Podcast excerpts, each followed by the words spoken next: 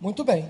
Esse vídeo que nós acabamos de assistir tem tudo a ver com aquilo que nós vamos falar hoje, com base uh, no 11 primeiro passo, que aqueles que estão fazendo o Celebrando a Recuperação, nós vamos hoje falar sobre crescimento, crescimento espiritual, obviamente. Sabe que todos nós desejamos crescer espiritualmente e o crescimento espiritual diz respeito a uma vida espiritual saudável tudo que é saudável, conforme nós assistimos aí no vídeo, tudo que é saudável cresce. Crescimento, então, é sinal de vida, de vida sã, de vida saudável. Se uma igreja está viva e saudável, ela cresce. Se uma célula, um pequeno grupo está saudável, ele cresce, ele multiplica. Se um casamento está saudável, ele dá frutos, ele cresce, multiplica. Multiplica na vida dos filhos, de toda a família. Meus irmãos, crescimento é o tema do é o tema da mensagem desta noite, porque o Senhor nos chamou para uma constante vida de crescimento espiritual, não só espiritual, mas em todas as áreas da nossa vida. É, e crentes em crescimento são mais preparados para enfrentar as ciladas do inimigo, de Satanás. Crentes maduros não se desviam da fé genuína, não ficam perturbados, confundidos quando surgem ventos de doutrina, ou quando surgem tribulações, problemas. Crentes crescidos e maduros não dão trabalho, eles trabalham. Saibam disso. Portanto, crescer espiritualmente é ser aperfeiçoado a cada dia, a fim de alcançar o caráter perfeito de Cristo. Nós estamos, todos nós aqui em crescimento, estamos em obras, estamos em manutenção, visando chegar à plenitude do tamanho de Cristo, a perfeição dele. De modo que crescimento espiritual é um imperativo, é uma ordem que Deus nos dá. O crente que não cresce fica disforme, desnivelado, fora do padrão, ele vira quase que uma anomalia.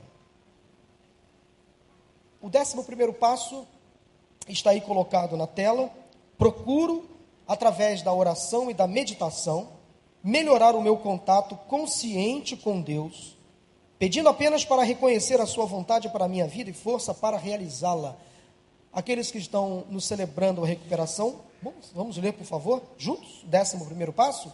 Procuro, através da oração e da meditação, melhorar o meu contato consciente com Deus, pedindo apenas para reconhecer a sua vontade para a minha vida e força para realizá-la. Isso tem tudo a ver com aquilo que eu já falei até aqui, sobre crescimento espiritual contato com Deus, comunhão com Deus, Deus tem algo muito bom para cada um de nós. Em todas as áreas da vida, Deus quer nos elevar, Deus quer nos tirar de um patamar e nos elevar. Essa é a proposta de Deus. Para tanto, eu e você precisamos estar em comunhão com Ele, melhorar o nosso relacionamento direto, direto diretamente com Ele isso é crescimento espiritual. Vou mostrar algumas imagens para você. Você não se assuste com essa primeira aí. O que vem à sua mente quando você olha para uma cena como essa? É uma coisa normal? É algo natural? Faz parte da vida de uma pessoa adulta se comportar como uma criança? Essa criança ou este adulto, será que parou no tempo, é um adulto criança, não cresceu só fisicamente. Olha essas outras duas imagens aí. O que há de errado nessas imagens? Papéis invertidos? Essa imagem da esquerda. E na imagem da direita, um adulto se comportando como uma criança. São pessoas que não cresceram adequadamente. Aquela da direita ali cresceu fisicamente, mas mentalmente, emocionalmente, ela continua agindo como uma criança. Veja bem que o crescimento tem que ser proporcional, não pode ser disfuncional ou desproporcional. Portanto, meu irmão, minha irmã, está na hora de crescer, está na hora de amadurecer, tomar novas atitudes, assumir novos projetos, sair dessa alimentação sólida, rasteira, superficial e partir para um relacionamento mais íntimo com Deus. Você não vai ficar tomando leite a vida inteira. Você não vai e não pode ficar dependendo de outros a vida inteira. Você não pode nem deve ficar a vida inteira pedindo assim: ore por mim, ore por mim, ore por mim. Você tem que assumir um novo papel na sua vida espiritual, porque Deus deseja dar crescimento qualitativo a cada um de nós. Quando nós aceitamos a Jesus como nosso Senhor e Salvador, nós já iniciamos o nosso processo de crescimento.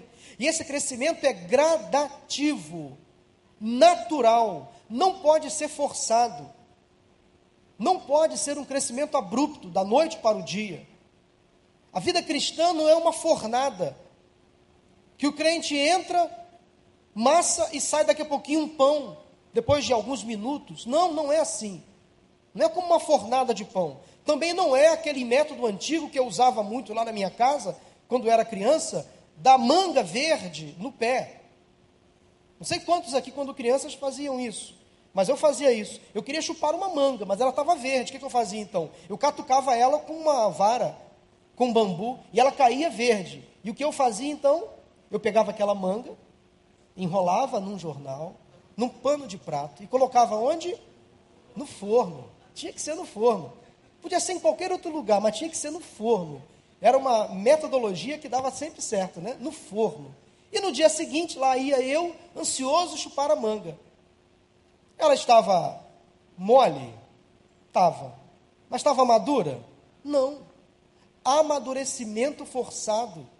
Não era a mesma sensação não era o mesmo gosto, não tinha o mesmo prazer, mas a vontade de chupar aquela manga me obrigava a apressar o seu amadurecimento, e não era a mesma coisa. Vida cristã não é amadurecimento no forno.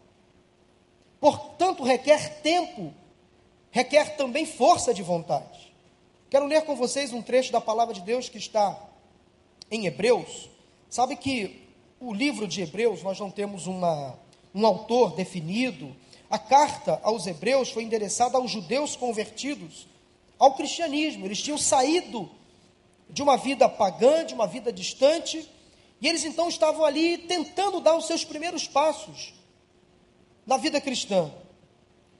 E daí entendemos então um cuidado do escritor aos Hebreus, advertindo aqueles cristãos contra a apostasia, contra o afastamento na fé cristã.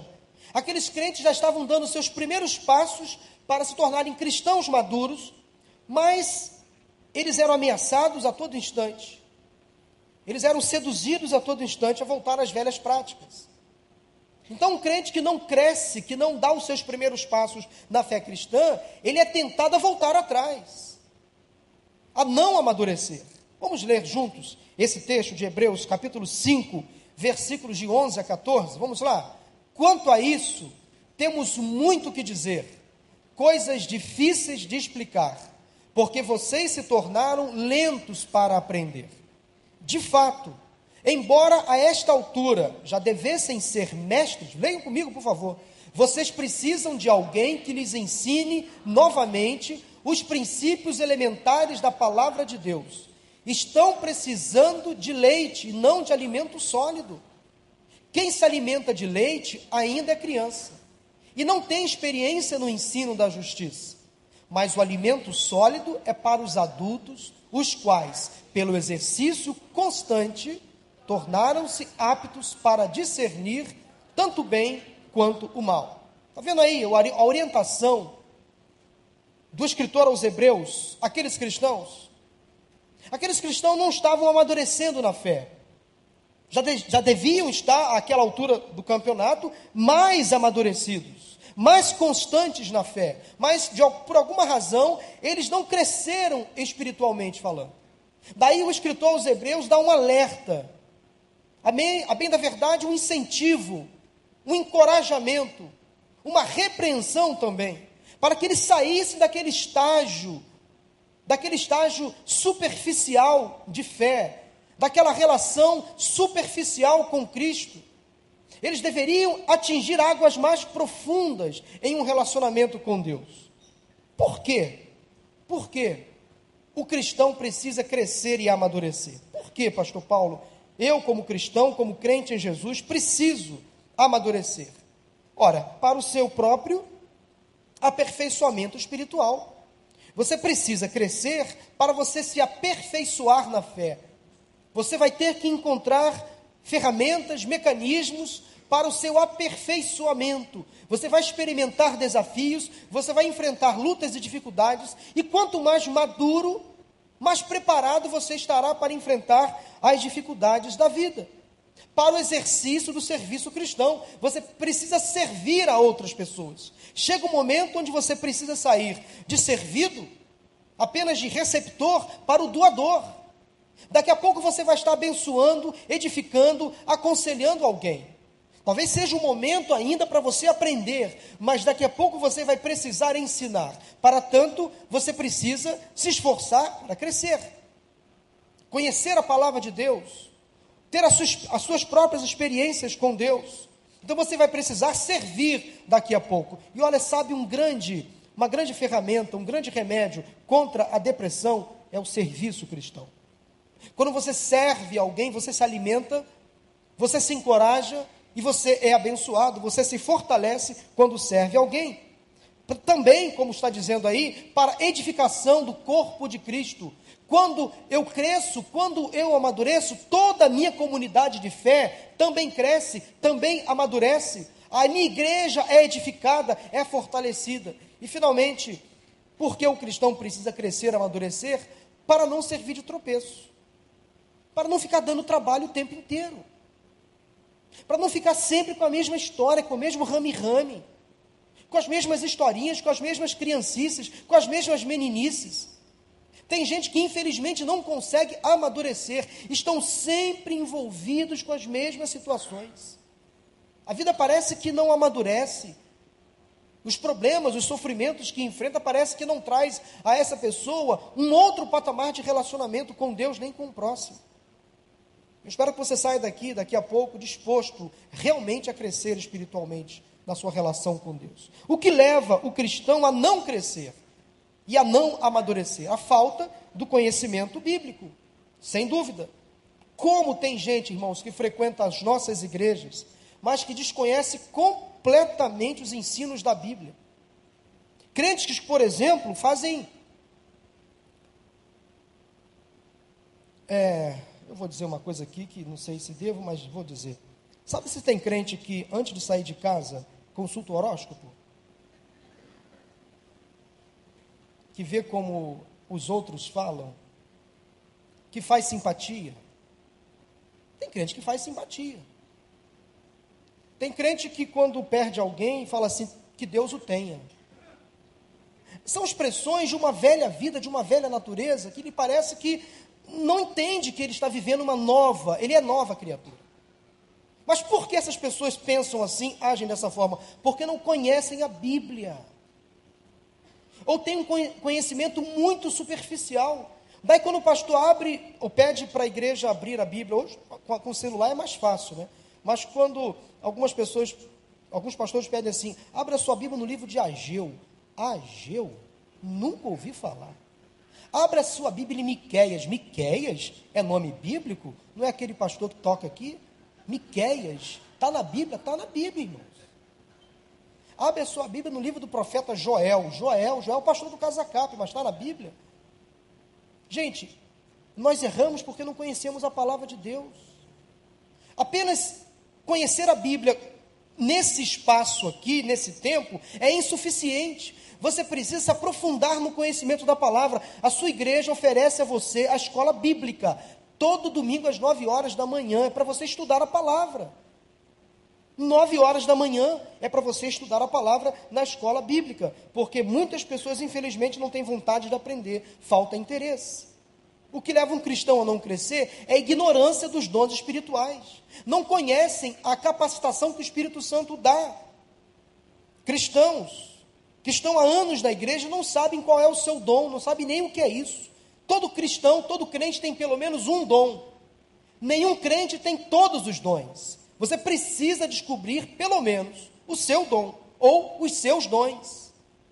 Você precisa conhecer a palavra de Deus, precisa ler a palavra de Deus. Terceiro lugar, imaturidade na fé. Cristãos que, apesar de anos de convertido, dependem totalmente do pastor, dos irmãos, para fazer uma oração. Pessoas que acham que o pastor é uma espécie de gênio da lâmpada. Totalmente incrédulos. Terceiro, quarto lugar, perdão, omissão no serviço cristão. Pessoas que se escondem, se anulam, se isentam, vivem num esconderijo da fé, não trabalham na obra do Senhor, não se envolvem em nenhum ministério, não querem servir, querem constantemente e para sempre ser servidos. E depois, em quinto lugar, o que leva um cristão a não crescer, a não amadurecer, é o seu desvio do foco. Cristãos que são espectadores do reino de Deus, vêm à igreja para ouvir uma grande mensagem, ouvir um grande pregador, ouvir uma boa música, são simplesmente espectadores, espectadores do reino de Deus. Vão à igreja para buscar a bênção, enquanto precisam ser bênção para o reino de Deus e para o próximo. Então, são cinco fatores que leva uma, uma, um cristão, uma pessoa crente, a não crescer, a não amadurecer. Daí o boneco Paulinho pergunta para você esse aí: ó, será que eu vou crescer? Esse é o boneco Paulinho, o meu mascote. Será que eu vou crescer? Será que eu vou crescer? Será que eu vou ficar nesse estágio a vida inteira? Conhecendo um pouco de psicologia, pedagogia, até mesmo antropologia, nós entendemos que existem várias etapas, vários estágios do desenvolvimento humano. Via de regra, o ser humano nasce, cresce, mas o que? Se desenvolve, né? cresce, reproduz, envelhece e morre. Esse é o estágio da vida. Nós nascemos e morremos. Agora, como esse estágio acontece?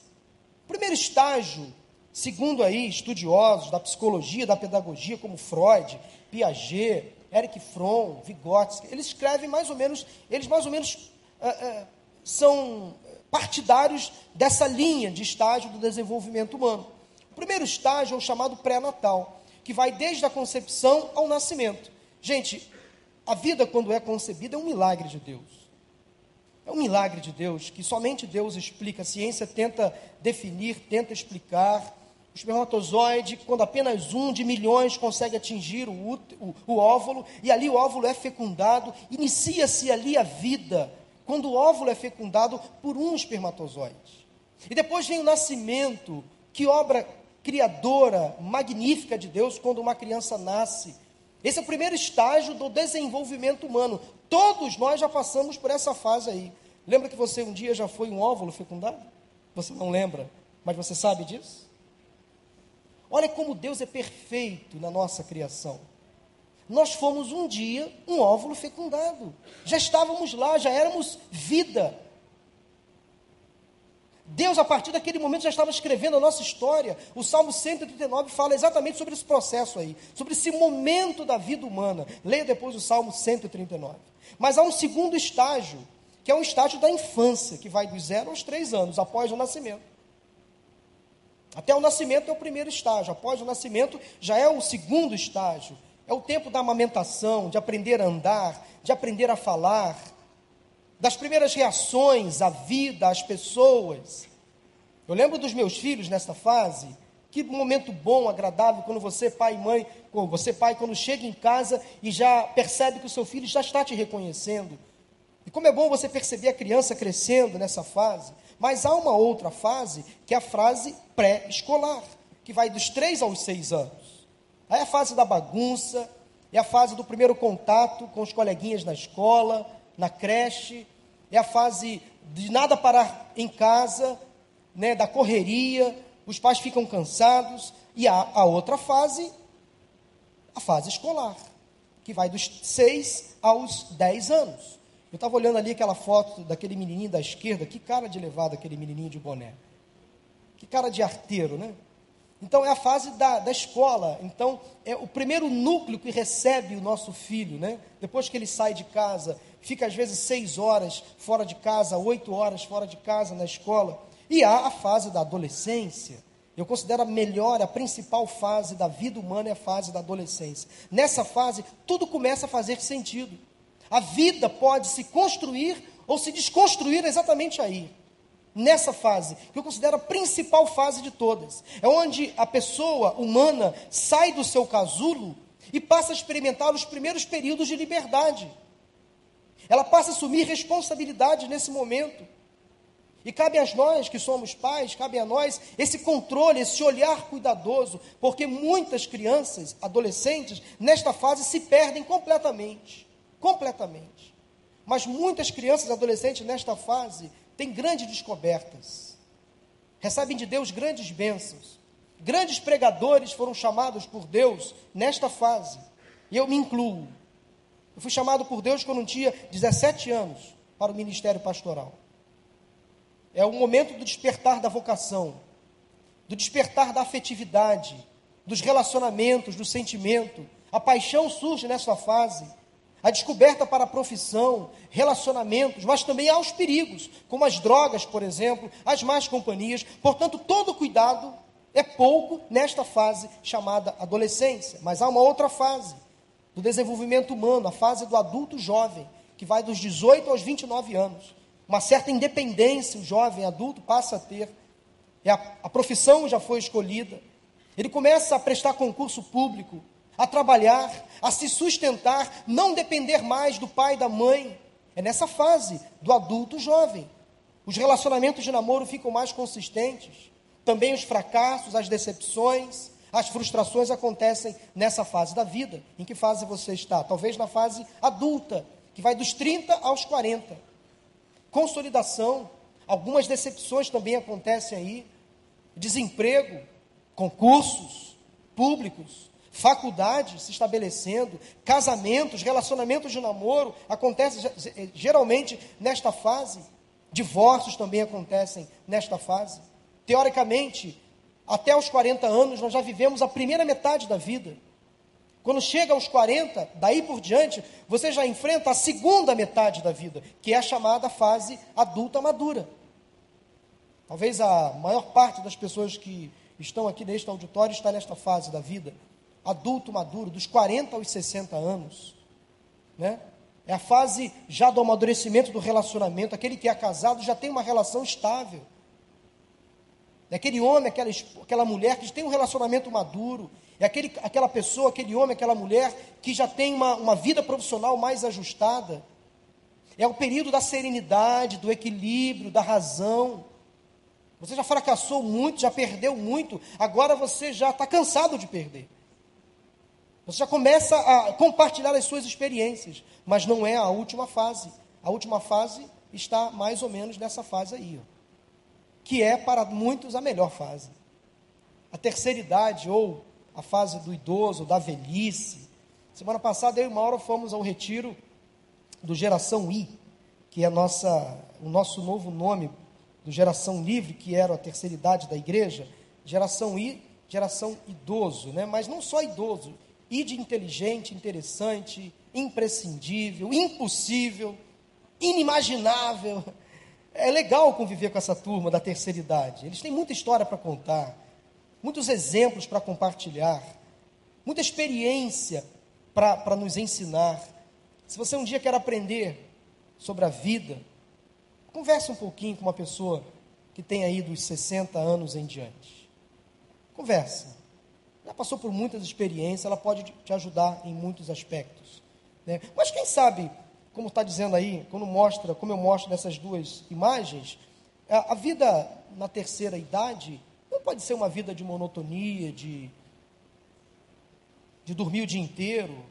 Você pode se divertir, pode brincar, sim, pode descobrir coisas novas.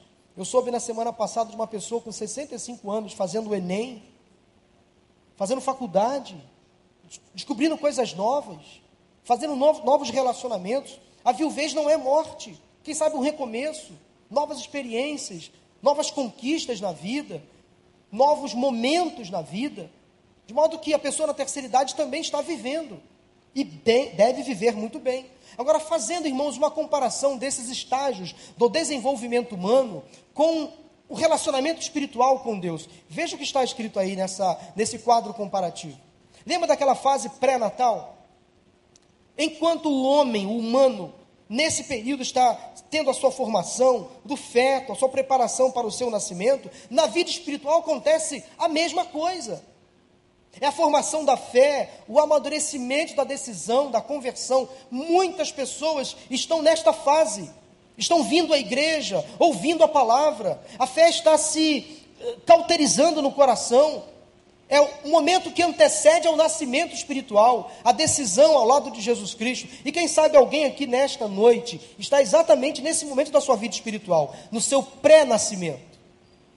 Quem sabe vai chegar o dia de você nascer de novo, aceitar Jesus como seu Senhor e Salvador. Para muitos, a conversão acaba sendo um processo, sim, um processo de conhecimento, de busca, de interação com Deus. Corações endurecidos, nesta fase, são são amolecidos pelo Espírito Santo de Deus.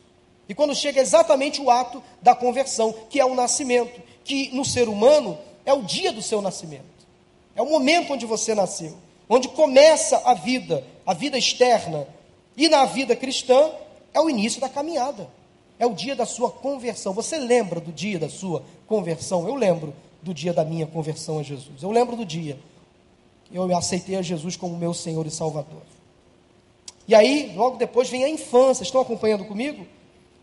Os filhos, as crianças, nesse momento, dependem dos pais, os primeiros aprendizados. E na vida espiritual, também, passamos a depender de um pai e mãe na fé.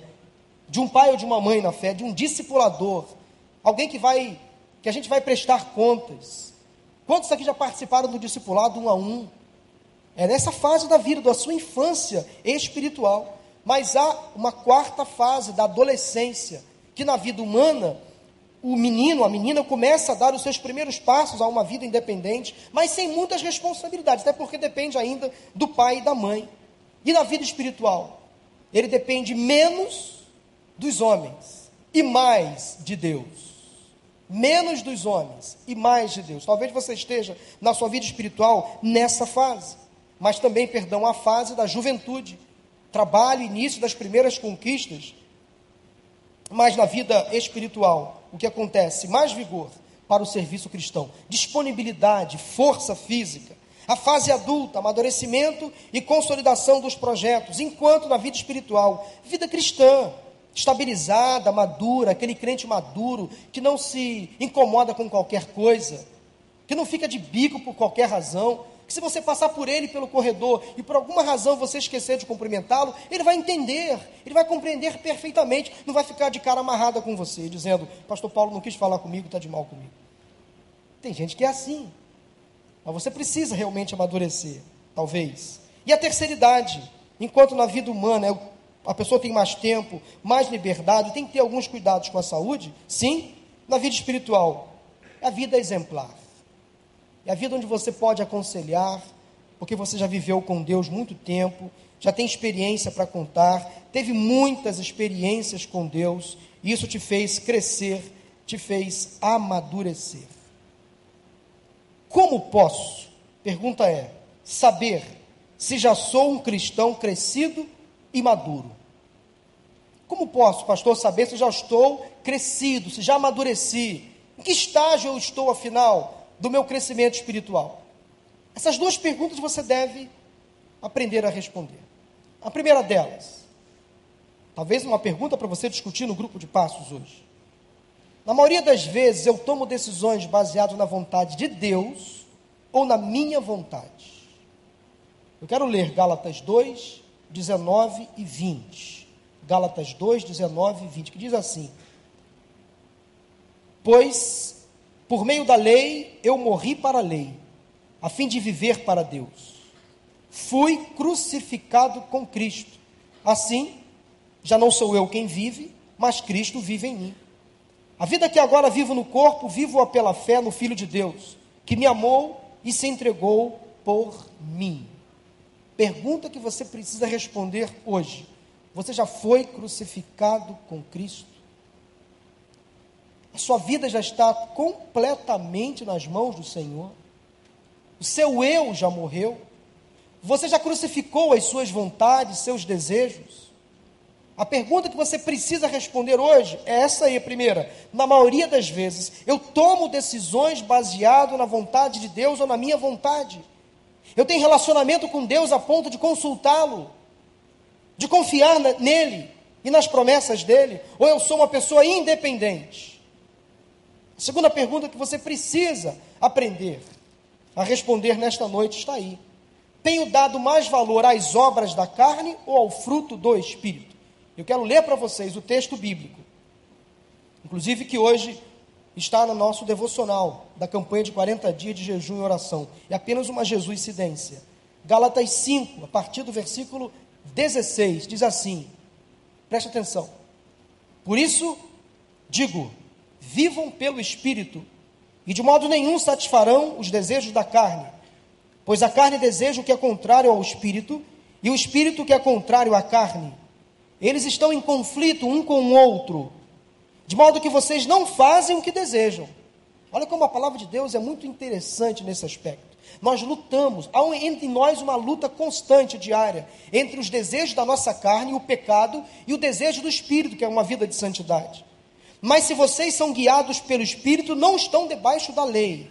Ora, as obras da carne são manifestas, preste atenção imoralidade sexual, porneia, impureza e libertinagem, idolatria e feitiçaria, ódio, discórdia, ciúmes, ira, egoísmo, dissensões, facções, inveja, embriaguez, orgias e coisas semelhantes, eu os advirto como antes já os adverti. Aqueles que praticam essas coisas não herdarão o reino de Deus. A Bíblia é muito séria. Versículo 22, mas o fruto do Espírito é amor, alegria, paz, paciência, amabilidade, bondade, fidelidade, mansidão e domínio próprio. Contra essas coisas não há lei. Os que pertencem a Cristo, Jesus, crucificaram a carne, crucificaram os desejos mas com as suas paixões e os seus desejos, se vivemos pelo Espírito, andemos também pelo Espírito. Graças a Deus. A palavra de Deus é muito rica, meus irmãos. Infelizmente não dá para se aprofundar nesse texto, mas ele é muito interessante. Queria que você guardasse esse texto no seu coração, guardasse isso e procurasse se afastar das obras da carne, dos desejos da carne, do pecado e se aproximar da vontade de Deus. Essa luta é constante e ela não vai acabar neste mundo. Nós só atingiremos uma estatura perfeita quando chegarmos no céu. Enquanto vivermos aqui, vamos lutar todo dia, o dia todo, contra as obras da carne. Entre nós não há uma pessoa perfeita, nenhuma sequer. Todos nós somos pecadores e carecemos da graça de Deus. Mas nós precisamos lutar todo dia, todo dia contra o pecado. Um dia de cada vez. Quem está em recuperação, celebrando a recuperação, sabe muito bem o que é lutar contra as obras da carne. Mas não desista, porque maior é aquele que está em você do que aquele que está no mundo. Graças a Deus por isso. Nós temos um Deus de misericórdia, de graça, que nos enche do seu espírito e nos dá uma segunda chance chance para recomeçar. Deus nos coloca de pé e nos concede o seu fruto, o fruto do espírito.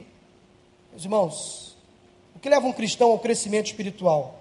Quero terminar mostrando isso aí para vocês. É desejar crescer. Toda mudança, meus irmãos, parte de um desejo, de uma vontade, de uma decisão. Essa decisão cabe a você, a você. Deus faz a parte dele. O Espírito Santo toca, incomoda, inquieta, constrange. Mas a decisão cabe a você tomar. Cabe a você. Deseje crescer. Segundo lugar, o crescimento requer tempo. Crescimento demanda tempo e investimento. Crentes não amadurecem da noite para o dia.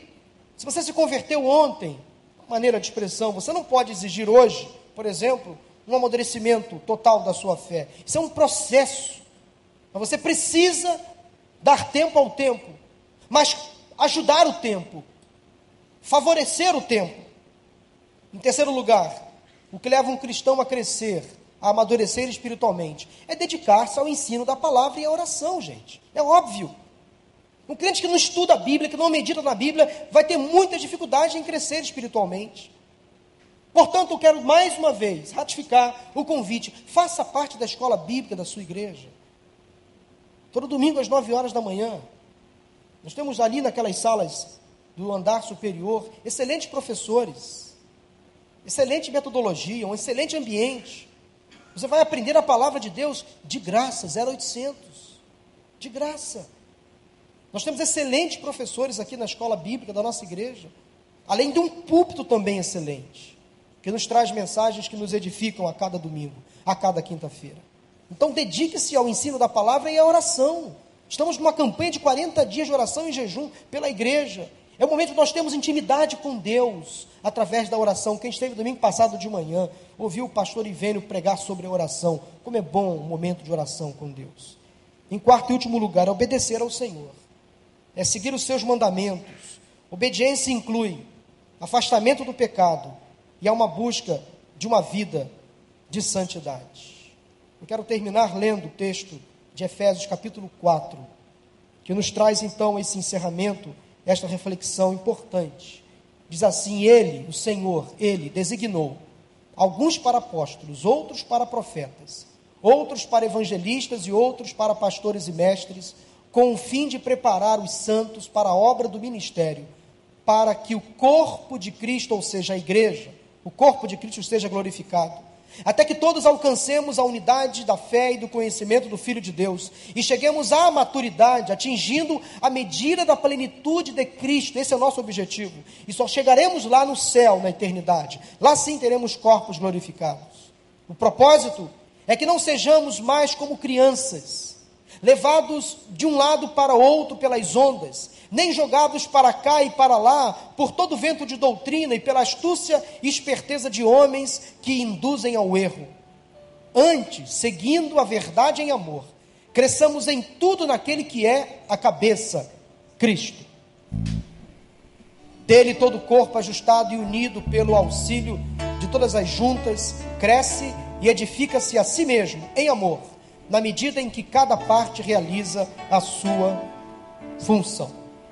Quero que você repita comigo esse versículo aí, essa parte do trecho que lemos. Antes, seguindo a verdade em amor, cresçamos em tudo naquele que é a cabeça, Cristo. Meus irmãos, o nosso desejo é que nós cheguemos à estatura de Cristo. Isso é um processo, porque o nosso alvo é Cristo Jesus. Volta lá, aquela última tela, sem querer passei aqui. A última, por favor. Ok, ok, pode passar. Eu queria que você olhasse para aquela imagem de você se aproximar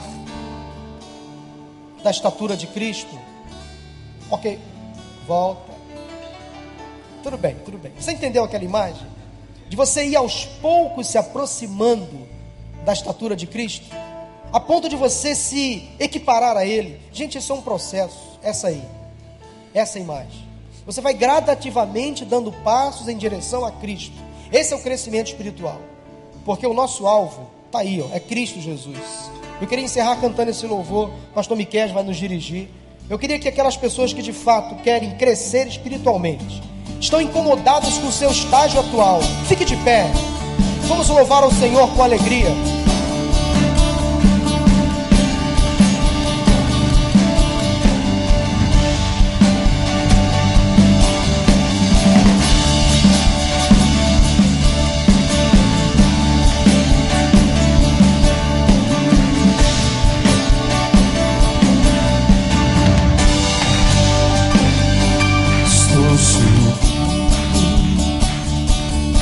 Um lugar mais alto. Já queimei as pontes com o passado. Nos meus olhos vejo o futuro. Tudo novo se fez, tudo novo se faz. E dessa estrada eu não me desvio nunca mais. Estou firme, eu não me desvio nunca mais. Voa, ninguém vai me deter. Meu alvo é Cristo, meu alvo é Cristo. Vou avançar, eu vou crescer. Ninguém vai me deter. Meu alvo é Cristo. Meu alvo é Cristo. Olha só, se você está se considera maduro, pronto, aqui não é o seu lugar. Se você considera perfeito, aqui não é o seu lugar. Todos nós estamos crescendo, crescendo a cada dia. Eu me incomodo com a minha vida espiritual. Confesso que eu estou muito aquém do que eu gostaria. Queria que você saísse daqui com esse sentimento, Senhor, eu preciso mais de Ti. Eu quero mais de Ti, eu quero crescer, eu quero amadurecer, eu quero servir, eu quero abençoar, eu quero edificar o próximo, eu quero fazer a minha igreja se expandir, eu quero sair desse estágio de mesmice, de prostração, eu quero ser canal de bênção para o mundo, para esta sociedade. Você quer isso, gente? Eu quero isso para a minha vida. Eu me incomodo com a minha vida espiritual todo dia. Eu acho que eu estou muito abaixo, muito aquém do que eu poderia, do que eu gostaria. Eu queria que você saísse daqui com essa incomodação santa, com esse desejo santo no seu coração de querer fazer mais, de querer ser mais para o Senhor. Obrigado, Deus, pela tua ministração nesta noite. Nos comprometemos, Deus, nesta oportunidade de culto, de adoração, a crescermos espiritualmente. O Senhor cause em nós um constrangimento, uma inquietação, que nos leve a Deus uma mudança de comportamento, a um amadurecimento cristão. Se porventura, Deus, há alguém entre nós que está naquela fase de pré-nascimento espiritual, Teu Espírito Santo incomode esta pessoa e que ela ainda hoje possa nascer de novo, nascer para Cristo Jesus. Leva-nos em paz daqui a pouco, em segurança para os nossos lares. Assim oramos agradecidos em nome de Jesus. Amém, amém. Deus abençoe. Vá em paz e aqueles que vão permanecer aqui, vem pela primeira vez, fica um pouquinho mais. Aninha vai dar as orientações em relação aos grupos de passos e para aqueles que estão vindo pela primeira vez. Deus abençoe.